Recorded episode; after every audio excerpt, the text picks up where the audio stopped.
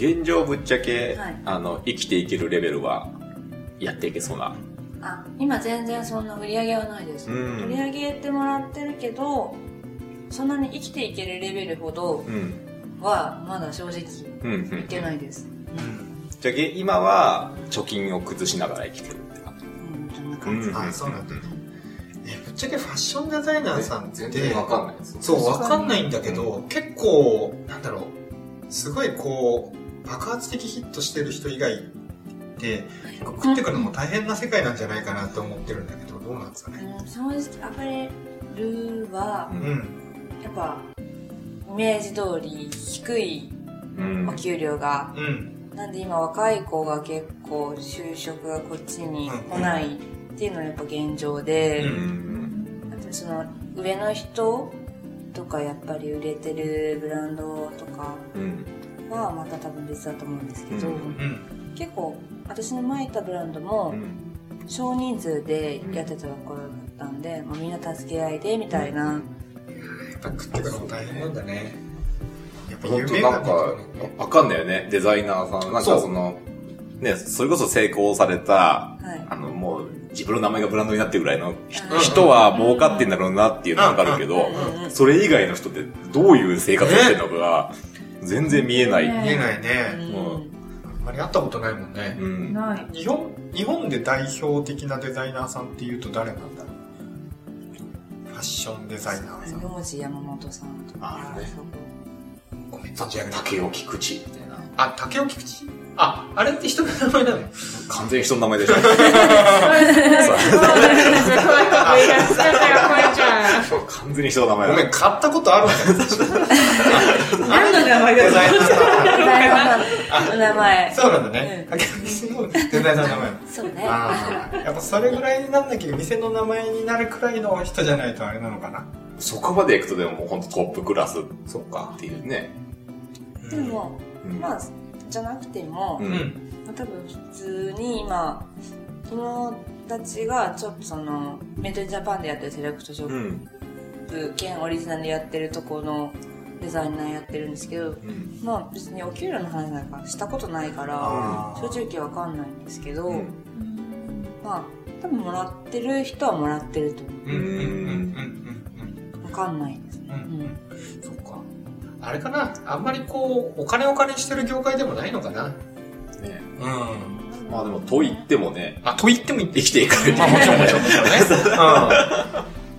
大変だと思うよね。なんか技術があればなんとかなるっていう世界ではきっとないんだろうしそうだろうね。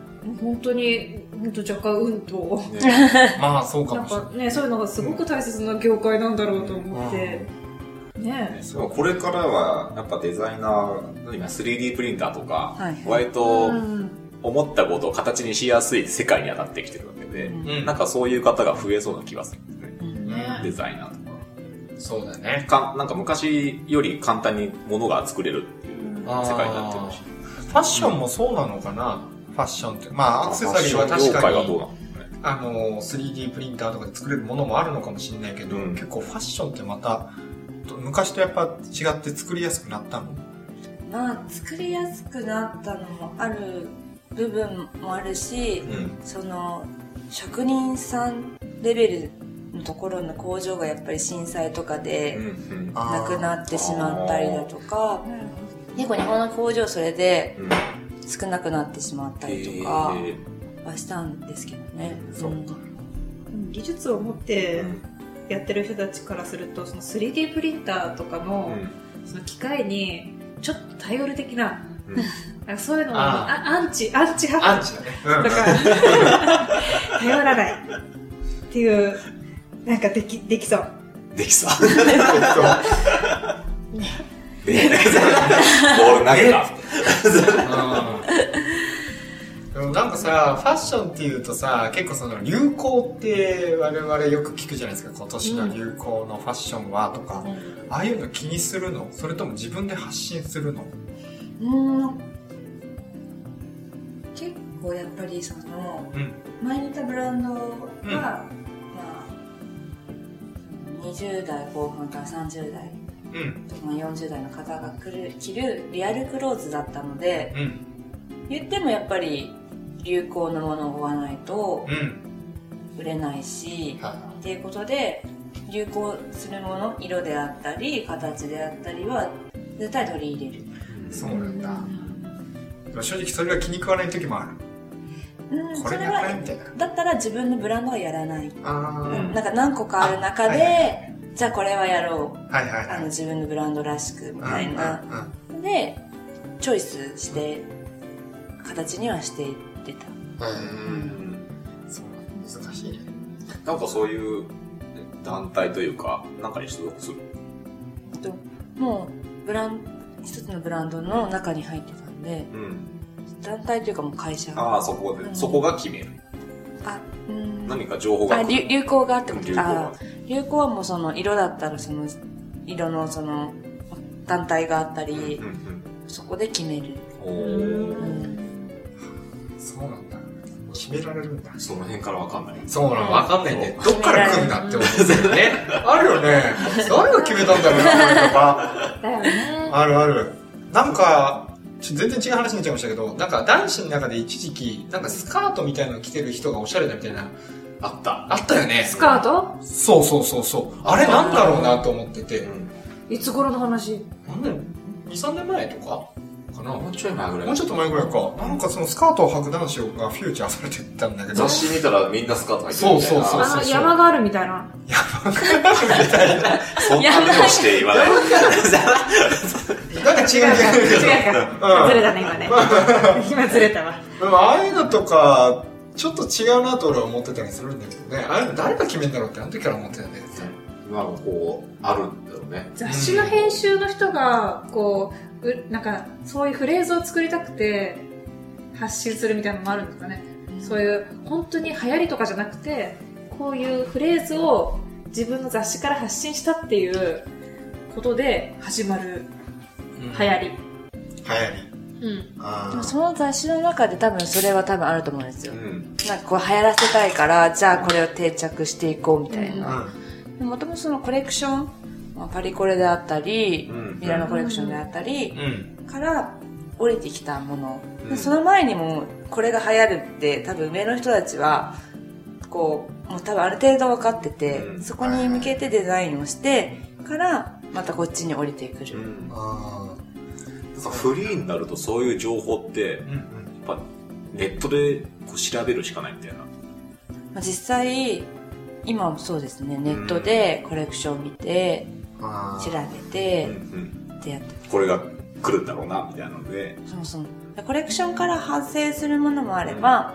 そのストリートうんうん。あのいこの一般の人たちから発信される流行っていうのもまたあって上からも来るし、こう、まあストリートが下かわかんないけど、下からも来るみたいな。そうだね。は情報は常に気をつけなきゃいけないんだね。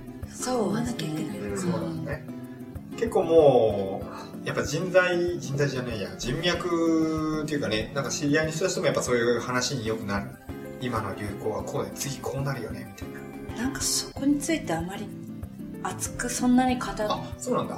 とうん。あんまない。なんかあ会ってる時は普通に飲んで？なんで？最近どうみたいなうん仕事どうみたいなぐらい。そんな私たちの周りは仕事の話そんなしないです。あ、そうなんだ。じゃあ情まあね、換とかじゃないんだプライベートでね。会ってる間はね、仕事の話したくないけど。やりますよたまに仕事の話はしますけど大体そんなあんま話せないうーん、そうなんだね。でもね、ちょっとね、聞きたいことがあった。ああ、どうぞどうぞ。聞いていい？どうぞどうぞどうぞ。こう、素敵女子たちが、多分ファッションに関わる女子たちがうん、食事をしてます。はい。4人ぐらい。うんみんななんかおしゃれです。おしゃれですね。きっとフうんァッションにうん。関わってる方たちだと。はいはい。で、隣ぐらいに座るとする。飲食店にカフェとかでね。はい。そうすると、なんかチェックされてんじゃないかなって勝手に思う。ただ被害こそじゃない。でも、きっとこういう思う女子結構いてですね。あーまあ男性も多いと思うけど、うん。そのファッションに関わってるっていうのはそういう一般の人たちの服装とか外でこう見た時にやっぱり評価にちらっと言って評価の会話になるのかなっていうね。ねこれ知りたいでしょ？今のないよねとか、今のおしゃれだったねみたいな。これかなんかここ残念だねとかね。あー、ちょっと気になるね。うん。いや、なんかあると思ってね。わかる。でも個人的に気になるのはすごいおしゃれな人を見るとき。目に入ってしまう？まあそれは人と違うところが立ってるから目が行くわけですか？それとも自分のちょっとファッション的にタイプだから。あー、でもタイプっていうのも多分あると思うよ、ファッション。うんうん。うん。だってすごい、あ、おしゃれだなっていう人に目が行きます。うん。メンズでもレディースでも。あ、メンズでもレディースでも。はあちなーみに、今日の二人、どっちタイプですかっていう話をどっちもどっちみたいな服装してるから。ちょっとそうまあ見えないっていうのがね、ラジオで見言えないっていうのがあれだけど。そうい。そう感じなんだったらもうちょっとこう力入ってきた。これは後で写真撮って、はい視聴視聴者の方に、その方に、ねそうですな。誰がいいか。投票、投票しよう。ど、どっち、どっちがいいみたいな。それ辛い。ね、辛い。そ辛いねそういう投票もやったら面白いんじゃない？あ、そうなんだね。あ辛いね。やっぱね、か、価値の私服やっぱ見られるの辛いね。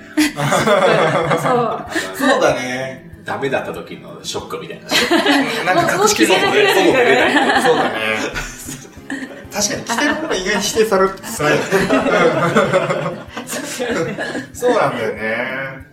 まあでもやっぱほら、ブランドみんなそれぞれでね、まあやっぱ好き嫌い、デザイナーさんたちも自分たちはこういうので行くんだみたいなのが、やっぱまああるわけじゃないですか。はい。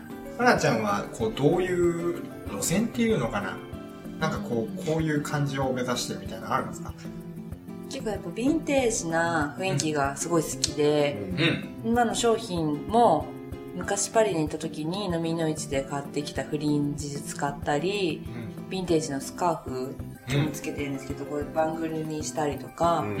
ヴィンテージの素材をちょっと使ったものであったりとか、それっぽい感じのイメージで作ってます。だから流行りっていうのは気にしてないです。あ、そうなんだよね。はい。あーヴィンテージって、でもやっぱ流行りとかなさそうだけどね。そうね。ちょまっとあわかんないけどデザインの話を。ごめんね、俺もなんかちょっとジャ ジャクソンの目を見て言ってみた方がいいものの。見つめ合う二人は何なんだろうと。いやもう本当ね、残念ながらここの3人そうだねとか言いながらね、ファッションとかは、うん。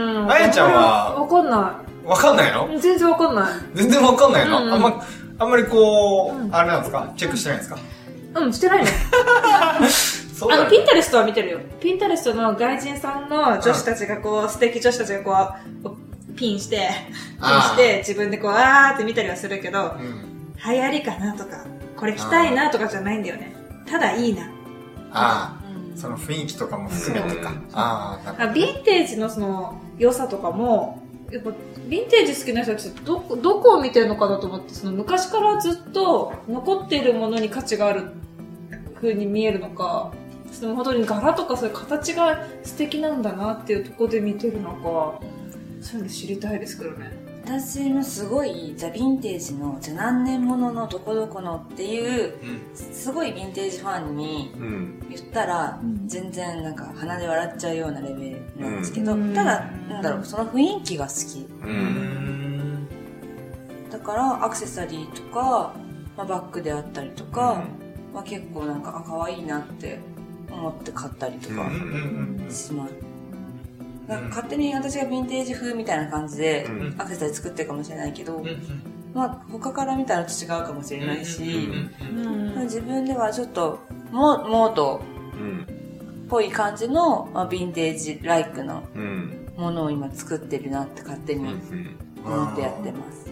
なるほどね。うん。怖かったりするっていうのは、あの、例えばね、その自分はちょっとそういうヴィンテージ風が好きだから、うんこういうアイテムを作ってるんだけど、すごいヴィンテージ信者みたいな人からはさ、もしかしたらバッシングされるかもしれないわけじゃん。なんかこれ違うよね、みたいな。なんうんかそういうのは怖かったりするの？うん、うんでも、うん。私が思うヴィンテージっていうか、まあ、ヴィンテージかけモードみたいな、まあこれですうんうんうん。はい。って思っちゃってるから、あ、じゃあまあ価値観が違かったね、みたいな。うん。とても素敵だと思う。そういうのは。そうやって思えないと、やるんだよね、自分の望むものを作るってね。でもすごい言われたら多分へこむけど。へこむんだね。だって自分がいいと思って出したもんね。そうなんだ言われたら。そうなんだよね。でもファッションってどっちに転んでもこう、誰もが100点満点ですっていう正解ないじゃないですか。ね。俺も最近結構この格好いいと思っててもさ、結構、ボロクソに言われたりするわけですよ。へこむよね。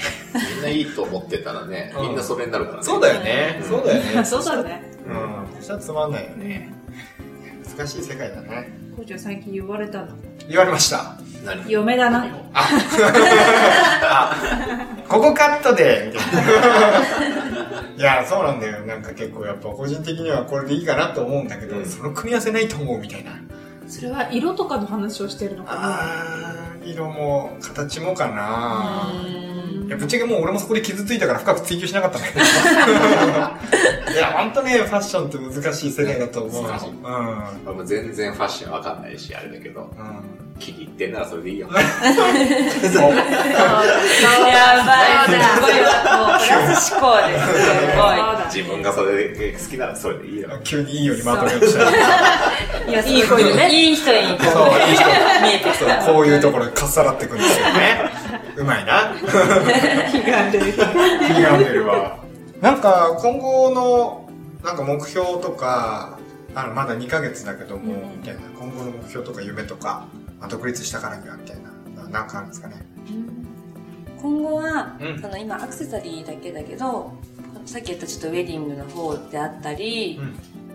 まあ、今ちょっとオーダーメイドの方もちょっとずつ進行していってて、それがアクセサリーなんですけど、とかそういうことしたり、あと洋服うん。をちょっとヴィンテージの、ちょっとスカーフであったりドレスであったりをリメイクしたうん。ラインをあの夏ぐらいまでにもなんかできたらなって思ってます。後々ちゃんとその洋服リメイクじゃない方の既製品と言われるもののラインもして。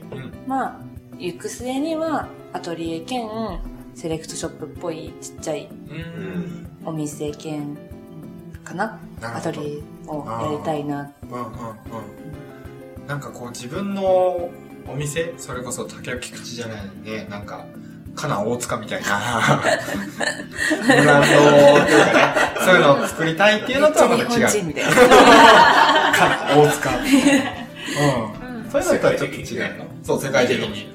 あの、かな大塚の服じゃないそれ。KO、KO。いいねいいねいいねいいよ、いいよ、いいよ。KO 行くかもしれない。ザ第一案として。手を考えてきますうん。そういうのとはまた違うの。それともこう本当に自分の作りたいものを作って、まあ、お店も構えるみたいなのが夢。うん。大きくしたいなって思う反面、うん。まあ、自分が見れる範囲うん。で愛着があるようにもしていきたいっうんていうのが、まあ、そこはまだちょっとどっちに振るかっていうのは考えてないんですけど、うん愛着持って今のセレクトショップさんもう顔がわかる人うん。に返して売ってもらってるので、うんまあ、一つ丁寧にできたらなって思ってはいます。すごい世界だなと思いつつなんか俺ってこうまあ IT 系じゃないですか IT 系ってこうみんな向かうべきところが大体一緒というかなんかね技術はみんなうんこう共有して使うみたいな感じじゃん？でも、かなちゃんみたいなの、ファッションデザイナーってもっとこう自分の独自世界をどんどんこう突き抜けていく、結構うん逆な世界だなと思ってて、俺逆にかなちゃんの立場だったら絶対独立できないなって思ってたの。うん。うんなんか、そこまで自信を持てないっていうのかな。うん。なんかそれがね、すごくすげえなって思うんだけど、やっぱ自分に自信を持てる、持てるっていうか、やっぱ今でも怖さとかあったり、それと戦っている感じですか？うん私正直自分に自信を持った時がないからこそ頑張ってるうん。うん。かな。うんあ常にやっぱり怖いし、仕事来るのかなってうん思うし、まあ今ちょっと声かけてもらってるけど、これがいつ止まってしまう流れかなとか、うん。すごい思うことはありますね。うんそうなんだね。やっぱ戦ってるんだね。あー それね。戦ってるんだね。自分で置き換えてなんか思ってるよね、今ね。結構ね、お酒も入ったんでね、ちょっと、しんみりモードになってきたのもあるんだけど、いや、ほんとね、尊敬するよ。ほんとすごく。すごいなと思う。でも、彼女のいいところはね、全部がね、短いスパンなの考えてるのが。そあの2、3年後こうなりたいとかじゃなくて、そうだね今年の夏にはこうしたいとか、もう2、3ヶ月なんだよね、もあ、そうだよね。う。それでこう、目標立ててるから、うんなんか、スムーズにいきそうな感じがすごいする。うんそうだね。うんありがとうございます。うん。ぜひともポンポンポンと、ポンポンポンと言ってほしい。ねうん。カナン大塚を実現していただいて、慶応あ慶応慶応ちなみにメンズも作るんですか？レンズは、今アクセサリーの方で、うちょっと、まあ、1、2点考えてるのがあって、それは、まあ、出そうかなとは思ってます。ん。ああ、そうなんだね。洋服は全然私わからないのでう、んうんうん。もう一回ちょっとブランド名を言ってもらった方がいい。はいあそうだね。ね。ねバンヌフ。バンヌフ。アンドフ。そうだね、ババンンヌフ。今だとどこでお買い求めできますでしょうか？今だと、うんえっ、と、表参道、表参道。生ちゃってんの。表参道。表参道の、うえっ、と、ビトンん。ビトン？うん。を抜けて、マックスコーを右に曲がった、うん。ちょっと細い路地なんですけど、うん。リンルツヤードさんとかがうんある目の前にオレンジの看板があるうんベルムーアっていう。セレクトショップなんですけど、うん。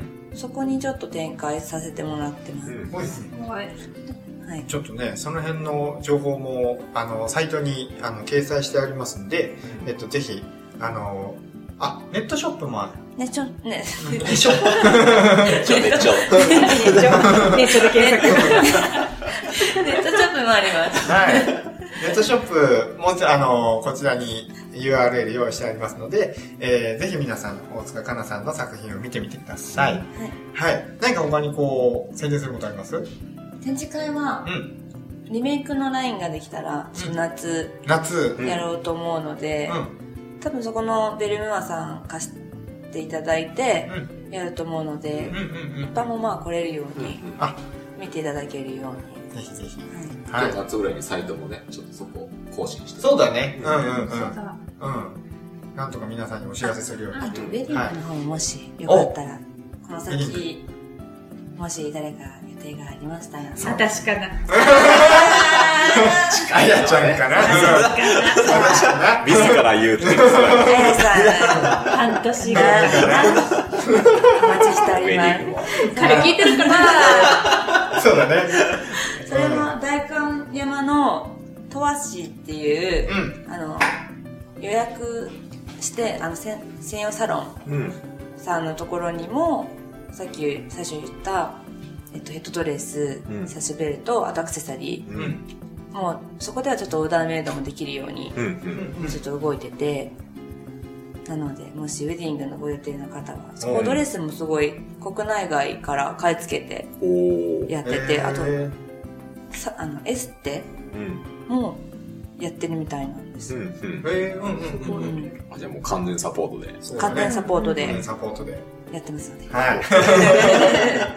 はい。ぜひ、ご結婚、間近の方というかね、はい。まあ、その予定もありますし、あと、男性の方も、あの、ぜひ、プロポーズの際には、そこに彼女を誘導して、ええ ね、うんええそんな感じですかね。はい、ちょっと長く、あ収録はちょっと長くやってますけども、そろそろちょっとお時間となりました。はい。で、次回ですね、えー次回はですね、今回の大塚かなさんも、えー独立して2ヶ月というすごい短い、えー時期に来ていただいたんですけども、えーもっと短い方、もう本当に、っていうかまだ独立してないんですけど、収録の段階で。っていうしますっていう人しいやもう、宣言してるそう、宣言して、多分収録のちょっと前に独立するっていう、あーほんとちょっと独立したての方をお呼びにして、ちょっとまあ心境とか、はいいろいろこう伺ってみたいなと思います。